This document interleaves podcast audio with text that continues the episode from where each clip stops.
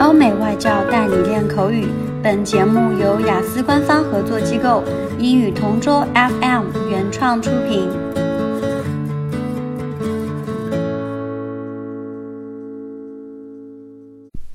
Describe someone you would like to work with. I've had the pleasure of studying with some very clever people over the years, but one person I would like to study with is actually my dad. My dad always helped me when I was younger, especially when I had maths homework. Maths was my least favourite subject and definitely my worst, but he helped me and he explained things until I finally understood them. Eventually, thanks to his help, I got a C in my exam, which felt like an A plus, and that was thanks to him.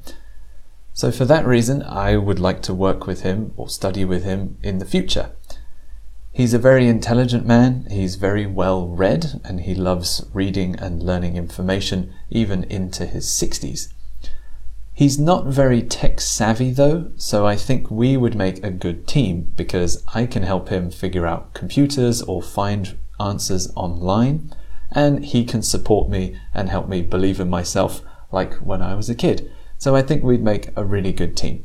Uh, if I had to learn something really challenging or work with someone in a project, I'd choose my dad.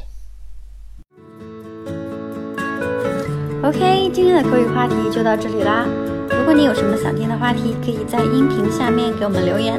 如果你想要获取更多关于雅思学习的内容，可以关注我们的微信公众号“英语同桌”。我们下期再见。